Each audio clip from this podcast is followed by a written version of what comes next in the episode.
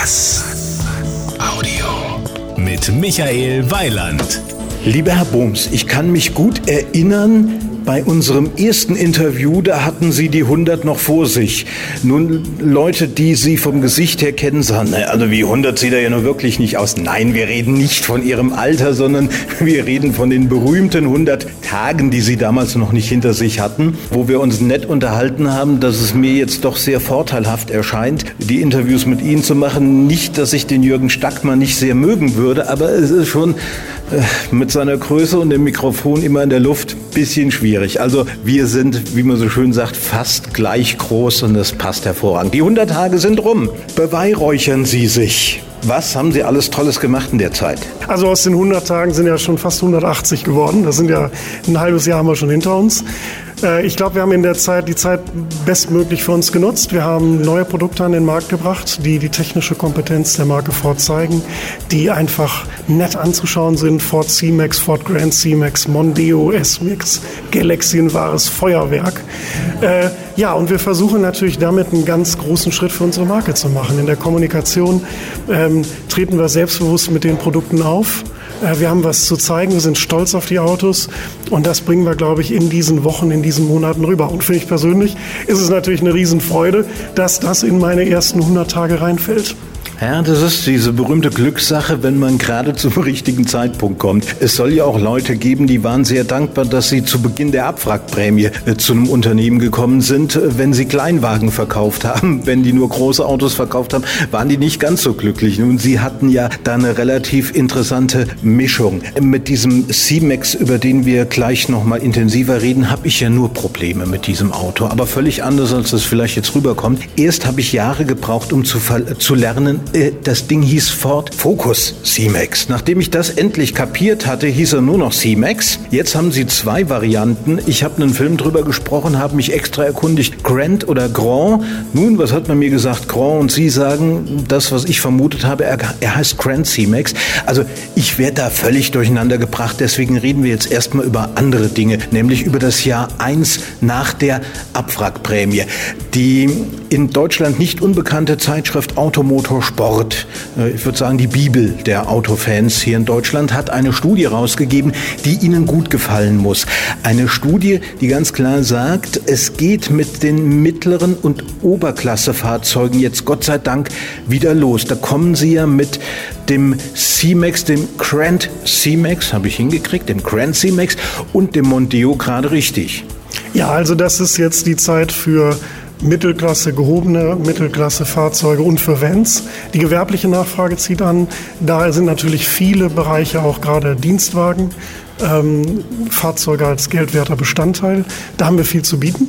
Da sind wir wie letztes Jahr beim Fiesta und Car, wo wir eigentlich rechtzeitig zur Abwrackprämie da waren, dieses Jahr rechtzeitig für diese Nachfrage da, sind da, glaube ich, gut aufgestellt. Das, das Schöne ist halt diese Breite der Palette die uns halt ganz egal, ob der Markt mehr in Richtung Gewerbe geht oder privat, immer Antworten liefert. Mhm. Und, und das, was die Automotorsport äh, ankündigt, das können wir, wenn wir auf unsere Auftragsbestände schauen, bestätigen.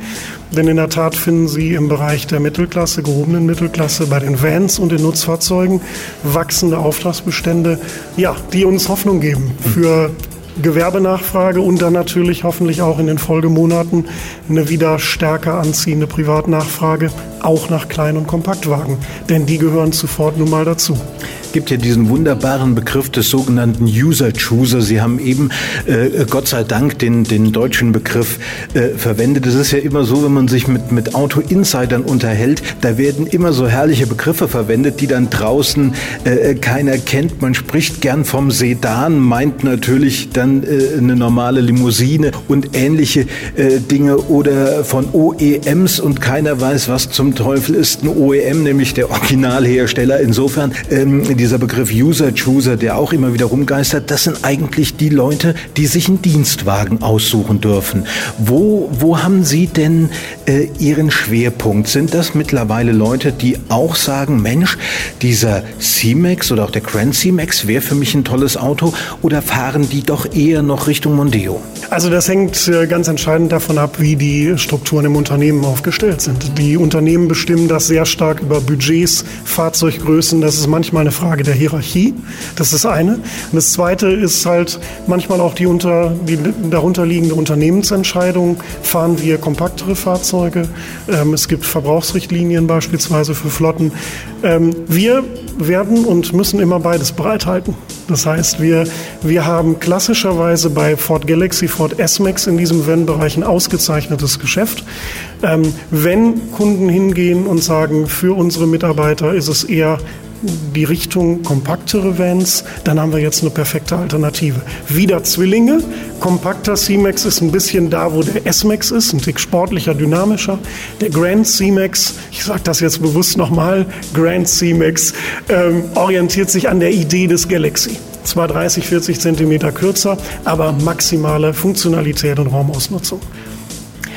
Nun ist es ja generell so, dass man sich den Markt immer mit ein paar Unternehmen teilen muss. Und ich glaube, das Unternehmen, was Sie, was diese Dienstwagen angeht, äh, ein bisschen störend empfinden, äh, ist gar nicht weit von unserem heutigen Interviewort weg. Wir sind nämlich nicht in Köln, wie man vielleicht vermuten könnte, sondern in Bad Falling-Bostel in der Nähe von Hamburg. Und wenn man dann nach Köln fährt, fährt man an dem Unternehmen vorbei. Und die haben auch gerade ein neues Auto in der Mittelklasse vorgestellt. Ja, also, aber es ist so, mit den Wettbewerbern können wir gut leben. Natürlich äh, stört uns jeder Wettbewerber, äh, wenn er Autos verkauft, die wir auch gerne verkaufen würden. Aber wir beschäftigen uns nicht mit dem Wettbewerb. Wir, wir haben eine tolle Palette mit einer, mittlerweile. Wir haben, wie ich gesagt habe, gerade jetzt in den vergangenen 180 Tagen die Chance genutzt, all das nach vorne zu bringen und zu zeigen, was diese Marke kann. Wir haben über die letzten zwei, drei Jahre gesagt, auch in einer finanziell schwierigen Phase der Weltwirtschaftskrise werden wir kompromisslos in Produkt investieren. Wir bieten technologisch das Beste, was man in dieser Klasse kaufen kann. Wir brauchen uns davon niemandem zu verstecken. Kombinieren es mit dem typischen Kinetic Design, Energie in Bewegung, das wollen wir zeigen. Da sehen unsere Autos anders aus als der Wettbewerb, der zugegebenermaßen gut unterwegs ist. Aber wir können das und wir können das besser und wir sind gut unterwegs. Deswegen fokussieren wir uns auf das, was wir zu bieten haben. Das ist eine Menge und die Verkaufszahlen, die Art und Weise, wie Auftragsbestand sich entwickelt, geben uns recht. Interessant auch im, im Zeitalter jetzt nach der Abwrackprämie, wo ja der eine oder andere große Autohersteller ziemlich dicht am Abgrund stand und ich sage jetzt nicht den blöden Gag, wir sind heute einen Schritt weiter, äh, was ja gerne immer wieder verwendet wird. Äh, ja, der, der mal größte Autohersteller der Welt ähm, ist jetzt gerade so noch äh, von der Schippe gesprungen. Die deutsche Tochter Opel äh, wird von der GmbH jetzt wohl wieder zur AG werden. Ford hat den Weg vor einiger Zeit von der AG zur GmbH zurückgemacht. Ähm, da stelle ich mir natürlich die Frage, welchen Vorteil haben die Rüsselsheimer als AG gegenüber Ihnen als GmbH und heißt das, dass Sie irgendwann auch wieder nachziehen? Nein, also ich äh, möchte nicht spekulieren über das Signal der AG versus GmbH bei Opel. Ähm, das sind sicherlich Entscheidungen, die man im Unternehmen wohl bedacht hat. Ähm, faktisch in der Art und Weise des Firmenauftrittes resultiert für uns nichts daraus. Eine GmbH in Verhältnis zu setzen zu einer AG sagt in Bezug auf Kompetenzen überhaupt nichts aus. Was für uns zählt ist, wir haben in dem so wichtigen Kompakt- und Kleinwagensegment in Köln innerhalb der GmbH die Führungskompetenz für eine weltweite Produktion.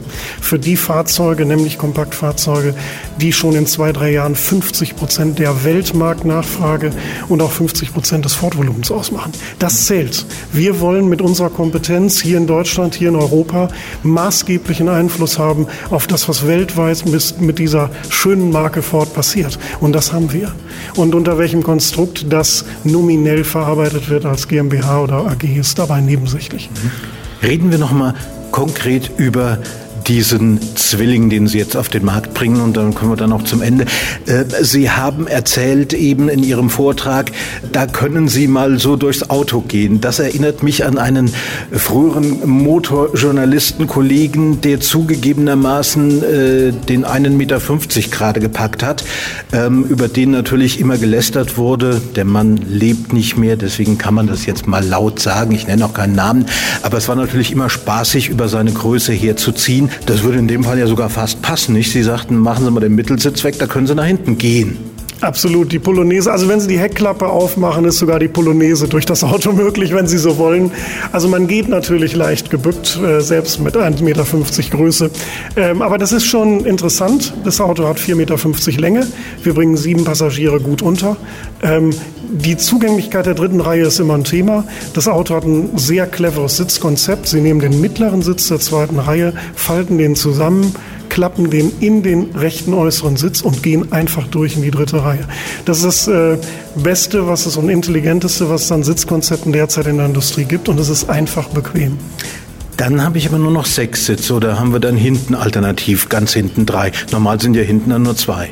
Sobald die Person in der dritten Sitzreihe ist, klappen Sie den mittleren Sitz in der zweiten wieder aus und dann kann auch der siebte Passagier Platz nehmen.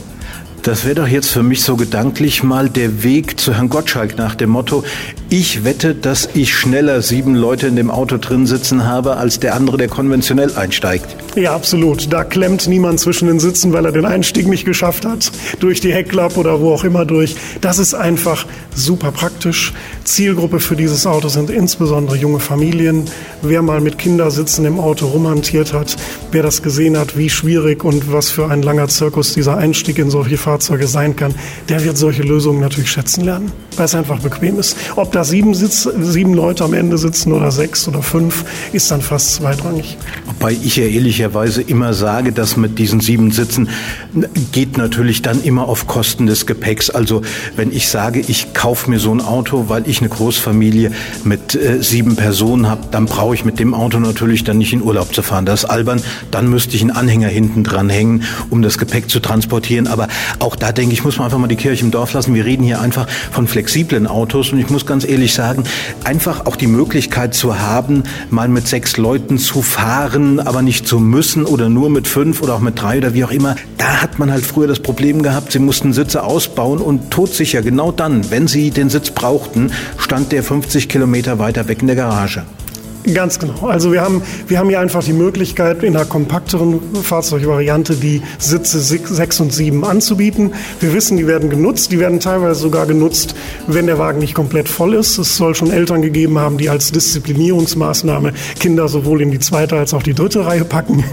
Das geht alles. Wenn Sie sieben Sitze und noch mehr Gepäckraum brauchen, haben wir dafür zum Beispiel unseren erfolgreichen Ford Galaxy, den wir ja auch mit ungefähr 10.000 Mal in, in Deutschland im Markt verkaufen ganz genau aus dem Grund, weil da die Siebensitzigkeit noch häufiger vorkommt und weil da unsere Kunden eben auch ähm, dann Siebensitzigkeit mit einem großen Kofferraum verbinden wollen. So halten wir halt in jeder Größenordnung, in jeder Fahrzeugklasse die richtige Lösung bereit. Sozusagen wie ein praktisches Klappmesser. Das ist immer das Richtige da für unsere Kunden. Gut, aber wir machen jetzt nicht mehr den, den Wechsel in die Schweiz mit dem Schweizer Taschenmesser. Das fangen wir dieses Mal nicht mehr an, aber das wäre natürlich ein schönes Thema für Tag 360. Wir hatten uns ja eigentlich verabredet zum Tag 101. Das haben wir nicht hingekriegt. Da haben wir jetzt 80 Tage Verzug. Jetzt lassen Sie mich hochrechnen, also 360. Das heißt, wir müssten uns dann treffen am Tag 440. Holen Sie Ihren Kalender raus und tragen Sie es ein. Herr Bohms, ich danke Ihnen. Alles klar, ich danke Ihnen fürs Gespräch. Vielen Dank. Das war ein Beitrag von Michael Weiland. Mehr zu diesem und anderen Themen gibt's auf was-audio.de.